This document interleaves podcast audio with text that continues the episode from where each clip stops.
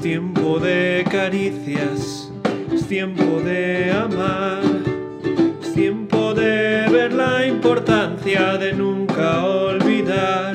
Ha llegado el tiempo.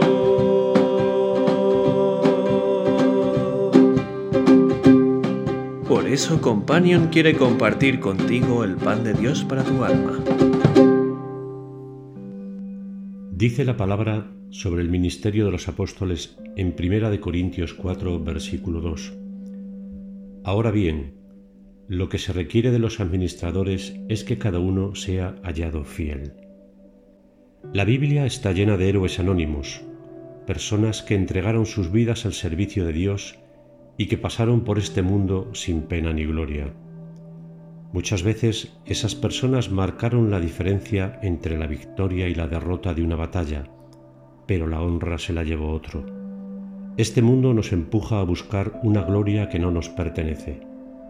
Nos cuesta seguir el anonimato cuando hemos hecho algo que creemos que merece admiración.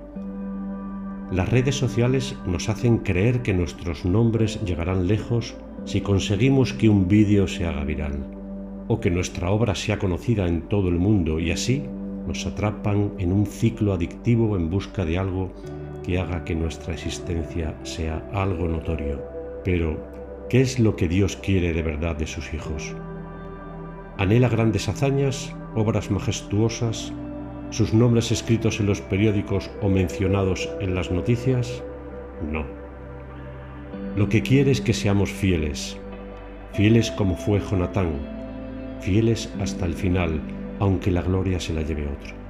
Porque solo hay uno digno de recibir toda gloria y honor, nuestro Señor Jesucristo. Te animo a que este día lo dediques de una manera especial a buscar fielmente la gloria de aquel que se humilló hasta lo sumo por ti, para que tu vida pueda tener verdadero sentido eterno.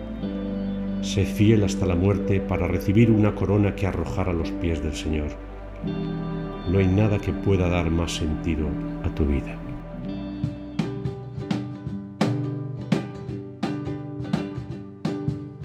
Tiempo de abrazos, tiempo del amor, que la esperanza del pequeño llegue al mayor, ha llegado el tiempo. Y ahora el abrazo de companion a los mayores en años y jóvenes de corazón. Conozco a una mujer que graba música cristiana y se la pone a enfermos en los hospitales para que se tranquilicen. Ella tiene comprobado que esas canciones que han escuchado toda su vida les dan paz, aunque esté ya con la mente perdida o en situación terminal.